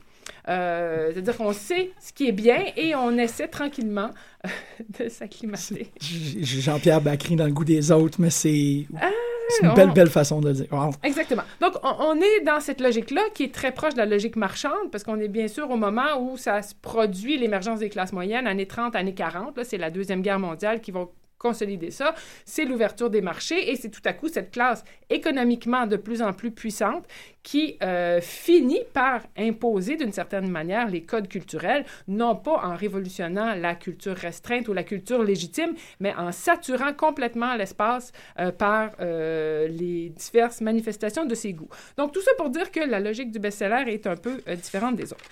Dans le contexte de ces différentes dimension-là. C'est sûr que les ouvrages pratiques euh, occupent une position à part, mais très importante dans euh, les best-sellers. Et ce que je trouve intéressant, c'est d'essayer de les analyser comme récits. Bien sûr, on peut les mettre en série avec les autres ouvrages euh, de cuisine, mais on peut aussi voir dans quelle mesure ça rejoint la logique du récit qu'on retrouve dans la fiction.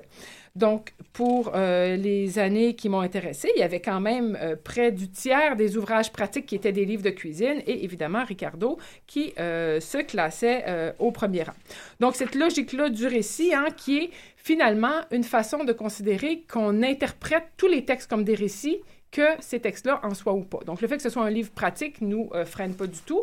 Et de toute façon, on a beaucoup de sections euh, qui nous permettent de travailler le texte, ce que je vais essayer de faire de manière très sommaire. Est-ce que j'ai le temps? Ben oui, ben oui, absolument. Mais même au-delà de ça, encore, c'est le fun que c'est l'émission sur les livres de cuisine qui recense le plus grand nombre de polémiques.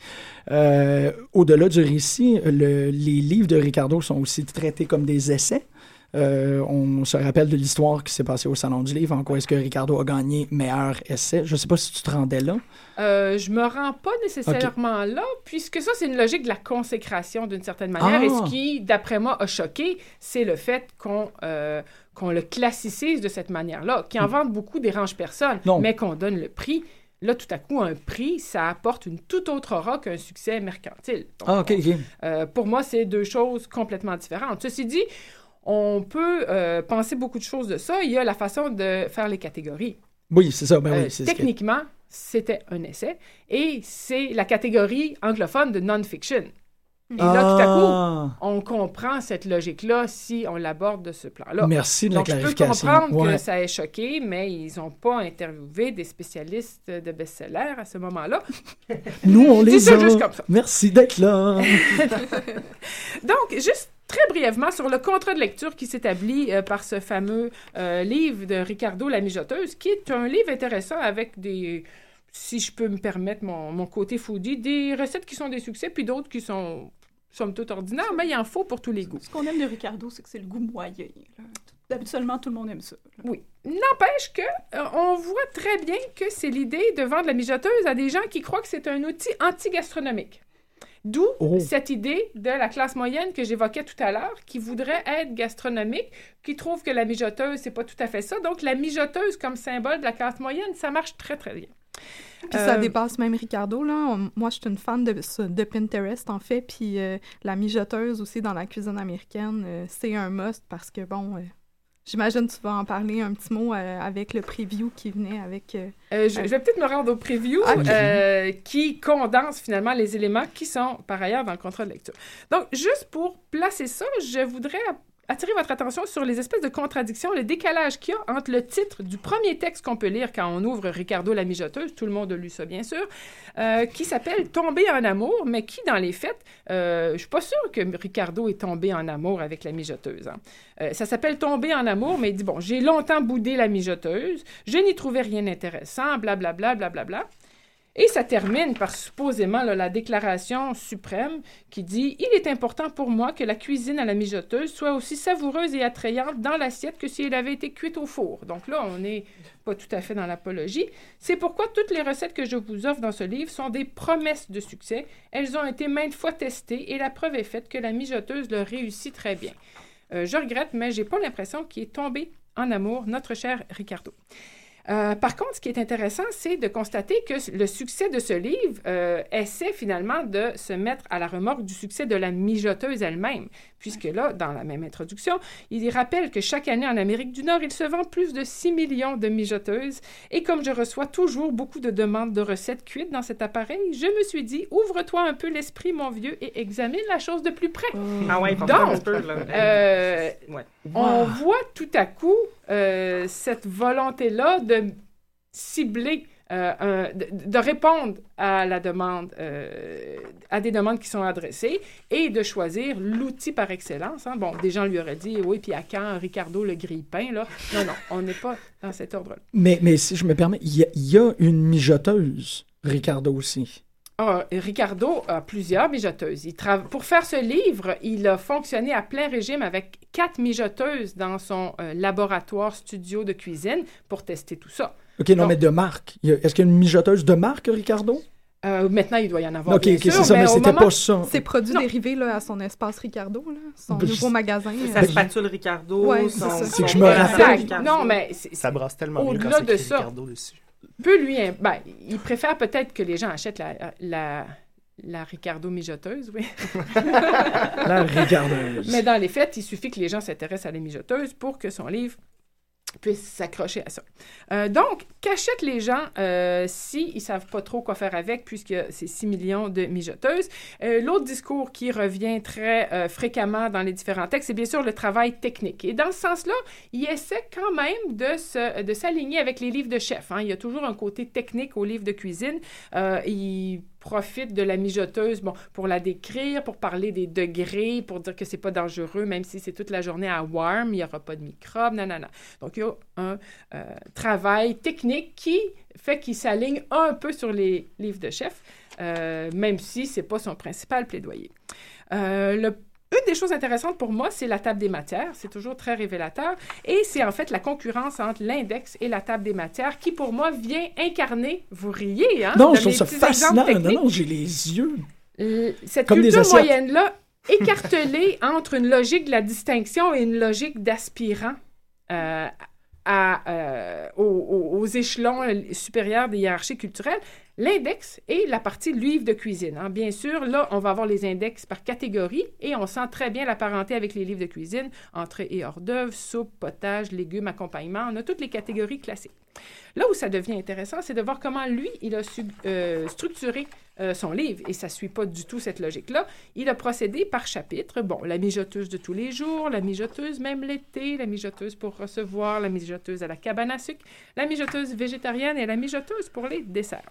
Ce qui me frappe de ce deuxième principe de division, qui est le principe de division principal, puisque c'est dans cet ordre-là que les pages sont présentées, c'est à quel point c'est une logique médiatique logique médiatique dont on sait qu'elle est moulée sur le mode de vie, le quotidien. Donc ici, la, euh, Ricardo, voyons, la euh, de tous les jours. On a le cycle de l'année, hein, avec l'été, la cabane à sucre, etc. On a le rythme de la semaine, on a, bon, les événements spéciaux quand il y a des invités. Bon, et finalement, les desserts, ils vont toujours un peu à la fin, mais... euh, c'est donc une logique beaucoup plus médiatique, axée sur le mode de vie, le quotidien, qui va chercher justement euh, un tout autre public. Donc, Il prépare son spécial, euh, son spécial euh, mijoteuse d'été pour sa revue avec cette, avec, avec cette euh, ordonnancement. Exactement, mais il suppose également, et c'est sur ce plan-là que je trouve ça intéressant. Bien sûr, il y a une stratégie commerciale derrière ça, mais il, euh, en faisant ça, il cible aussi des destinataires. Il s'imagine que c'est comme ça que les gens vont vouloir trouver l'information, et c'est ce renseignement-là que je trouve intéressant parce que, euh, bien sûr, lui, il pourrait vendre son livre, peu importe l'ordre. Euh, faisant cela, Peut-être que ça sert ses visées commerciales, mais je pense aussi que ça va chercher une logique. C'est-à-dire que ces gens-là vont pas chercher une entrée. Ils vont soit être en train de faire de la cuisine de tous les jours, soit recevoir, et là, ils vont piger dans une logique de leur quotidien. Euh, Mais ça vise deux publics, dans le fond. Parce que deux, deux types de consommateurs. Parce Ouais. que si tu dis qu'il y a le classement plus traditionnel avec euh, entrée, euh, plats principaux et tout ça, puis après qu'on classe par logique de mode de vie, Exact. ben tu vas chercher un public plus âgé, entre guillemets, ou puis un moi, ce que plus vois- traditionnel, puis un public qui, qui est moins habitué de lire le livre de recettes, peut-être. Je... Euh, ma façon de le voir, c'est que c'est le fait que les deux existent qui me permet d'inférer Mm. que le destinataire est quelqu'un de classe moyenne. C'est-à-dire que Mhm. il voudrait faire des livres de chef, mais il fera pas les, les recettes de Daniel Vézina. Euh, mais quand même, on l'initie à une logique du livre de recettes qui est quand même un exercice culturellement très marqué. Euh, puis en même temps, on mise sur ses besoins, ou en tout cas la façon dont on estime qu'il va euh, utiliser cet ouvrage-là, qui l'insère dans une logique éminemment médiatique. Puis pour moi, c'est la tension entre ces deux éléments-là. Mais bien sûr, j'extrapole, il y a d'autres exemples, c'est juste que là, dans le condensé, ceux-là euh, vont relativement bien. dernier élément, la question du temps. Parce que bien sûr, la mijoteuse, la clé du succès de l'appareil lui-même au départ, c'est l'idée de sauver le temps. Ah. Euh, mais se greffe à ça, bon, je, je laisse faire tous les contre-discours, mais euh, se greffe à ça euh, une façon de euh, miser sur un besoin qui est d'économiser du temps, de rester efficace, mais surtout de vendre du temps entre amis de qualité. Et c'est ça le discours. C'est pas juste pour sauver du temps. À quoi ça sert de sauver du temps si c'est pas pour l'investir dans quelque chose de plus signifiant? Donc, on est tous occupés, on travaille, on court partout, on a des enfants. Euh, maman peut plus nous attendre avec le petit plat mijoté toute la journée quand on revient de l'école, mais la mijoteuse remplace ce moment-là. hein. Il dit même, lui, textuellement, euh, tout ce qu'elle fait pas, c'est dire aux enfants, bon, ben maintenant, allez faire vos devoirs. là. C'est assez clair. Euh, et donc, euh, on vend le bon temps entre amis, le bon temps en famille, et en achetant cet outil-là, c'est ça le rêve. Ça peut sembler plus modeste que Martha Stewart, qu'un empire ou qu'une vie très exotique, mais n'empêche que c'est très efficace. Ça revient aux liens sociaux de proximité, de base, et c'est ça. C'est la- c'est la la même- mise en scène du... euh, C'est la même chose qu'on faisait aux ménagères dans les années 50. On leur disait avec tel appareil, vous allez Tout voir, à fait. vous allez gagner du temps en faisant votre lavage. de votre classe moyenne quoi? mystique. Toujours. Parce que quand on l'utilise, le livre, on se rend compte que finalement, il y a beaucoup de recettes qui cuisent en deux heures. Tu peux pas les partir le matin. Il y a beaucoup d'étapes qu'il faut que tu commences la veille. On vend vraiment... Parce euh, qu'en fait, ces recettes de mijoteuse, à lui, sont plus longues que la plupart des recettes de mijoteuse où tu fais juste tout mettre dans la mijoteuse. Mais avec Ricardo, tu saisis ta viande, il faut que ça goûte quelque chose. fait que t'économises pas tant de temps que ça. là. Tu, tu vends le rêve. là. Mais Ben, tu vends le livre. voilà. Ceci dit, encore une fois, je veux, je veux pas que ça semble une critique. Donc, je trouvais ça intéressant, cet ancrage-là, dans la culture médiatique, dans la culture moyenne, dans, encore une fois, cette nostalgie, ces rapports de proximité, l'enfance, maman qui fait la cuisine, et dans la, la publicité à laquelle faisait allusion Marjolaine, qui, euh, que j'avais montré dans le cours. les le, teaser, c'est ça? Euh, oui, c'est ça, un teaser où tout à coup, on montrait la mijoteuse. les chiffres de la mijoteuse étaient carrément montrés comme les, euh, le décompte dans 24.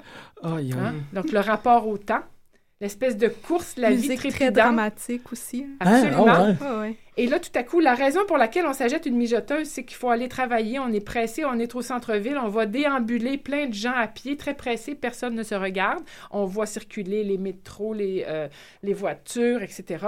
Et là, tout à coup, on revient à la maison. C'est le calme, c'est la paix. Et là, tout le monde se regarde et est proche, les coudes serrés, comme dans le bon vieux temps. On est vraiment dans, dans cette logique-là. Et sur ce plan-là, la publicité faisait vraiment... euh, misait sur les mêmes ressorts que, que l'ouvrage d'une certaine manière. Bon, je veux pas monopoliser, mais je pense qu'il y a comme un... Vous avez l'air tellement impressionné, Jean-Michel, que je Ben, suis... moi, je trouve ça fascinant. Moi, c'est ça. sais, Étant la, la personne qui se faisait le plus gaver d'informations ici aujourd'hui. Ah. Euh, ah.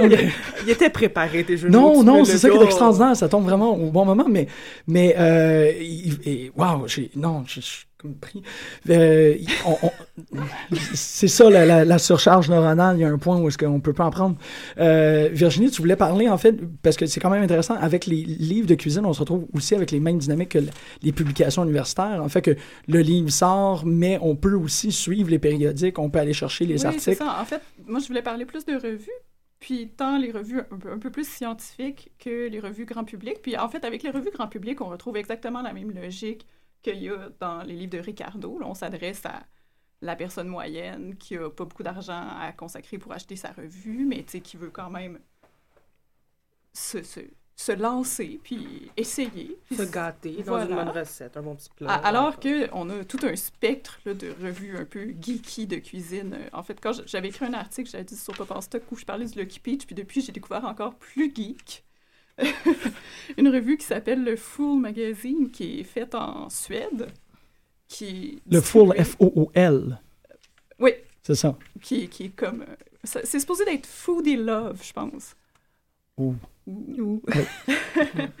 qui est faite en Suède, qui est distribuée chez quelques marchands. À Montréal, on la trouve au John and Quarterly. Je ne l'ai jamais vue ailleurs.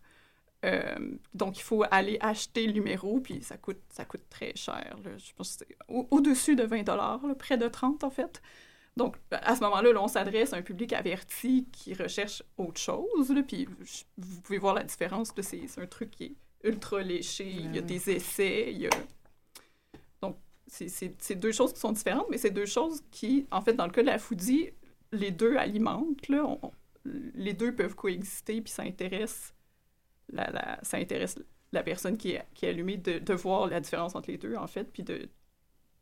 Les deux, de la même façon, sont, Mhm. sont intéressantes. C'est quand même criant que tu as The Italian Issue ici, là, que c'est le genre de truc qu'on serait attendu à un, un magazine de mode, euh, le Italian Vogue qu'on entend beaucoup parler dans, dans Oui, Death puis, Race de en, en Quentin ce qu'on voit sur le dessus, c'est, on dirait en fait un magazine de mode. Là. C'est, on voit Massimo Bottura qui est le troisième chef au monde sur, le, sur la liste, qui, euh, qui, qui est devant, on- ça, vous voyez pas à, à la radio, mais qui est devant une église, une espèce d'image iconoclaste, c'est du noir et blanc, donc on est vraiment dans une dynamique totalement différente. Là, on, on cherche un public à, à ce moment-là plus averti.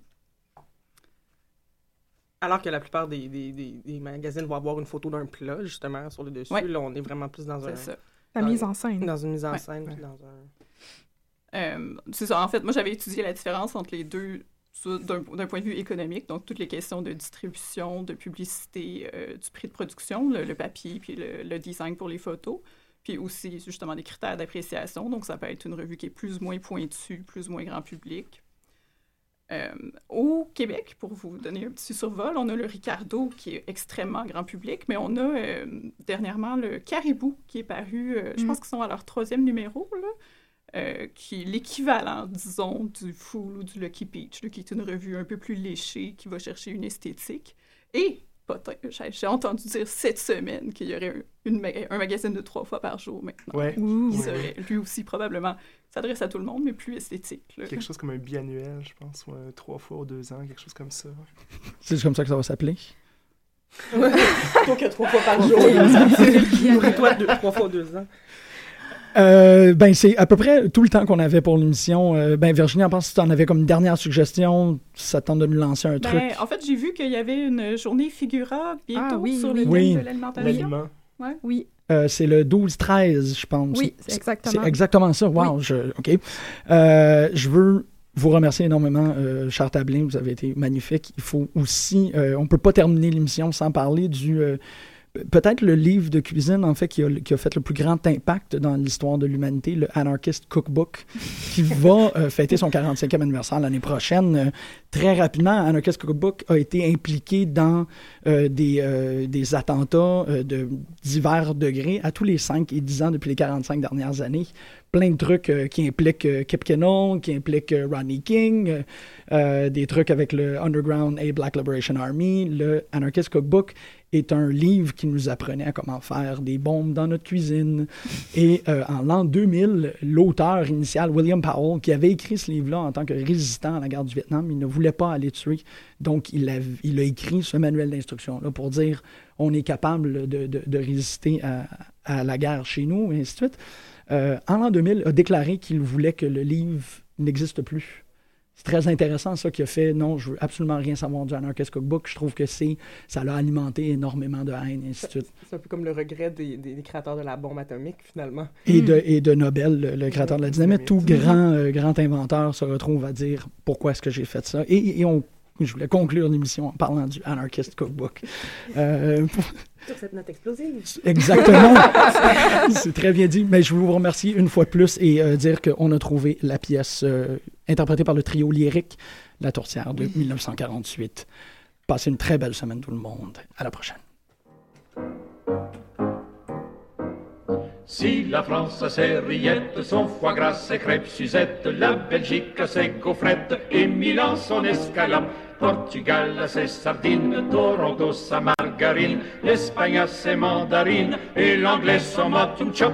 Mais nous, on fait exception, au diable l'importation. À part la patate, à part la patate, la patate à part, la patate à part, le ragoût de pâte, le ragoût de pâte, la soupe au pois, qu'est-ce qu'on dévore? Oh, mais la tour, tour, tour, la tourtière, qu'on savoure, vour, vour, tout entière, quand c'est fête, fête, fête, ménagère, fête, fête, fête, fête, des tourtières.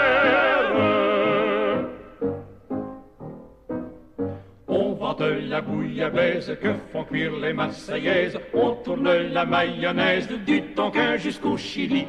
La choucroute est allemande, le fromage de Hollande, chop suey garni d'amandes, tout ça c'est des chinoiseries. Mais nous, on est des gourmets, on aime les bons mets. À part le guerton, à part le guerton, qui est guerre dans le ton, qui est guerre dans le ton, boudon le boudin, boudon le boudin, il faut manger quand on a faim. Oh, mais la tour, tour, tour, la tourtière, qu'on savoure, voure, voure, tout entière. Et sabot, sabot, sabot, pas vous plaire, je trouve sabot, sabot, sabot, les tourtières.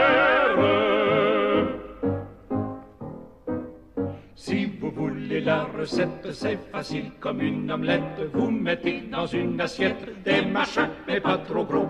Ajoutez des petites affaires, toute la salière. Embrassez la cuisinière et placez dans le fourneau.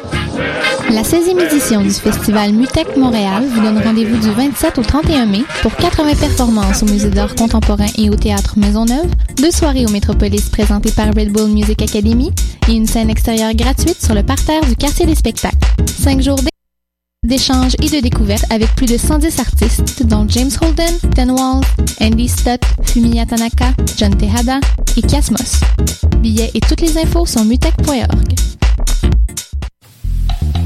Pour tous vos événements, que ce soit un gala, un défilé de mode, un lancement ou un party privé, pensez à louer vos équipements audiovisuels chez le groupe Spectre Sonore. Nous avons également une salle de montre ouverte au public. Venez nous visiter 3400 boulevard Loche Saint-Hubert, suite 10. Pour plus d'informations sur tous les équipements disponibles, rendez-vous au www.spectresonore.com. Le Festival international d'art numérique, vous invite à découvrir les meilleurs artistes locaux et internationaux lors de sa 16e édition du 13 au 17